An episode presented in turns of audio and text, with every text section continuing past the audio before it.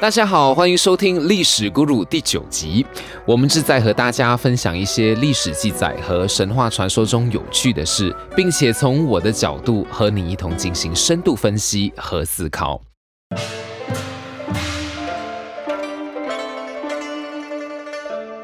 最近刚过的端午节，让大家在抗疫的居家过程中玩起了包粽子的新兴趣。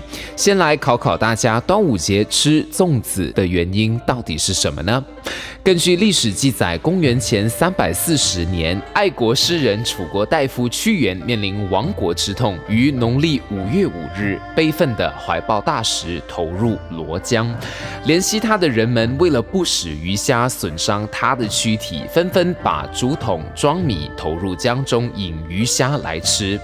以后，为了表示对屈原的崇敬和怀念，每到这一天，人们便竹筒装米投入祭奠。这就是最早的粽子由来，但有另一说法认为，屈原投江自尽的真正原因不仅仅是因为丧国之愤，而是因为对当时楚怀王抱有爱慕之意后，心灵受伤而投江殉情。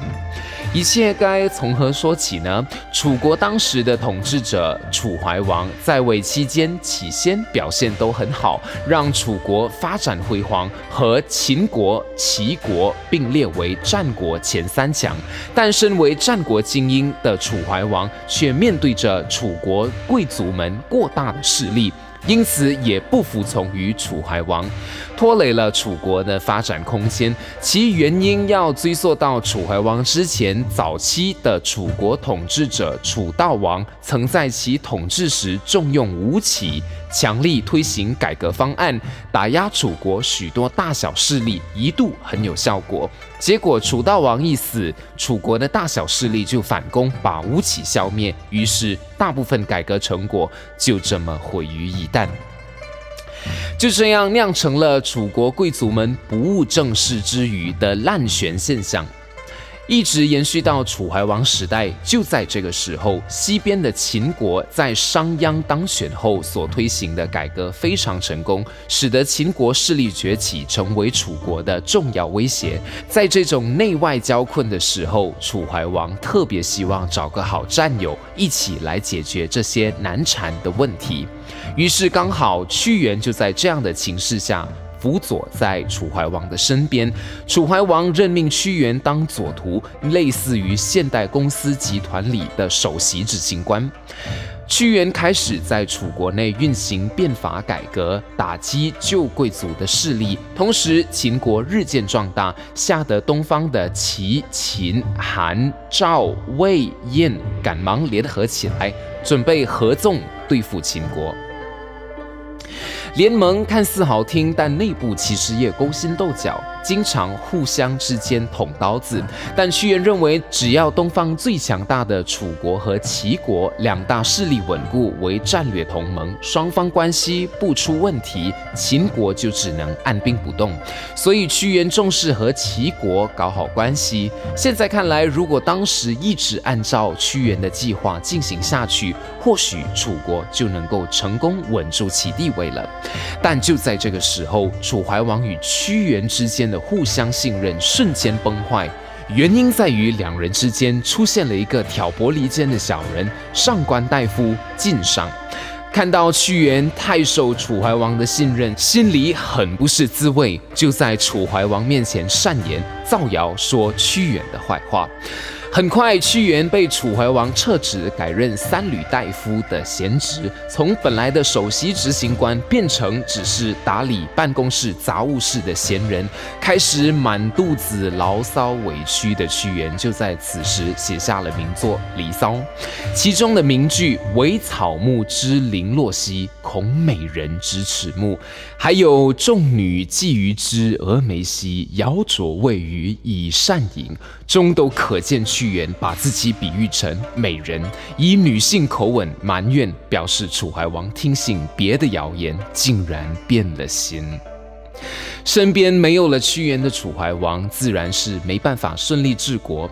秦国为了拆散起除同盟，派出战国中口才最好的张仪来到楚国，对楚怀王进行了离间计，手法厉害。楚怀王也还真的听信假消息，派使者去齐国把齐王骂了一顿，搞得齐秦两国关系破裂。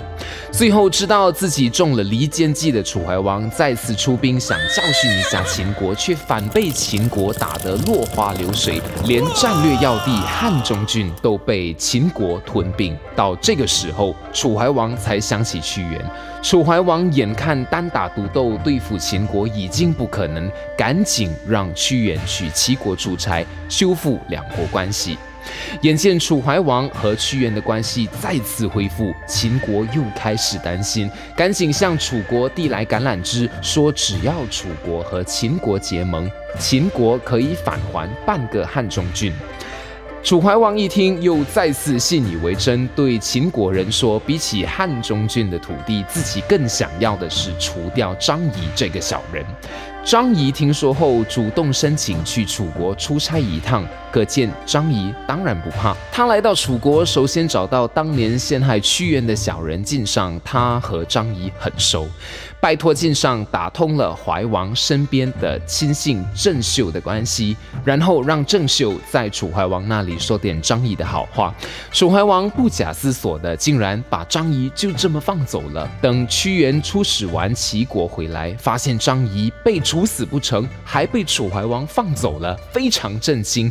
赶紧劝楚怀王，直问为什么轻易放了张仪。就这样的几经兜转，让楚怀王和屈原的关系陷入深刻的伤口。楚怀王渐渐的完全背离了联齐抗秦的方针，也背弃了与其他国家联合的承诺。秦国最后打算来个致命一击，就约了楚国在武关这个地方举行高峰会议。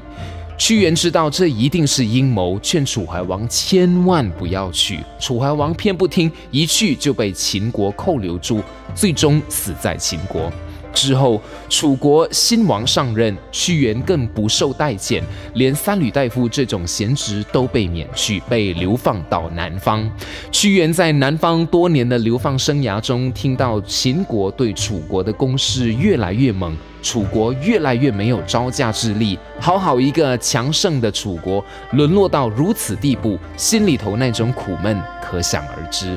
加上之后的秦国名将白起攻破楚国，此时的屈原心情郁闷绝望到极点，于是就在五月五号这一天，投罗江自尽身亡。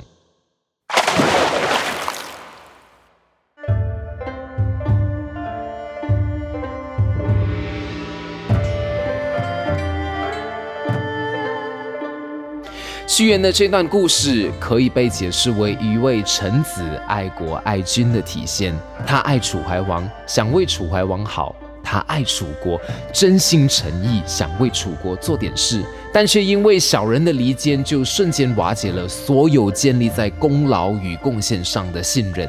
似乎自古以来的掌权者都对人存有深刻的不信任，不管这个人如何努力证明自己的效忠，旁人的一点煽风点火，所有的信任关系就变得如此脆弱。屈原如此，岳飞、项羽、吕布亦是如此。至于是否屈原的悲愤投江全是因为丧国之痛，还是加上情愫上的附加伤害呢？目前为止，唯一可考究的就是从屈原作品《离骚》中文字的情感流露做出剖析，但有力的证据却不足，只能交由后人自行判断了。无论如何，古人的这种爱之深切、悲之入骨的深刻情感，确实是我们现代人所应该学习的。现代人步伐之快，接触的事物更新之快，让我们的情感发展变得越来越肤浅、表面。你最后一次为一件事情深刻悲痛是几时呢？现代人的我们又可为一件事悲痛到什么程度呢？下一次吃粽子时，愿我们能提醒自己学习这般深刻的情感。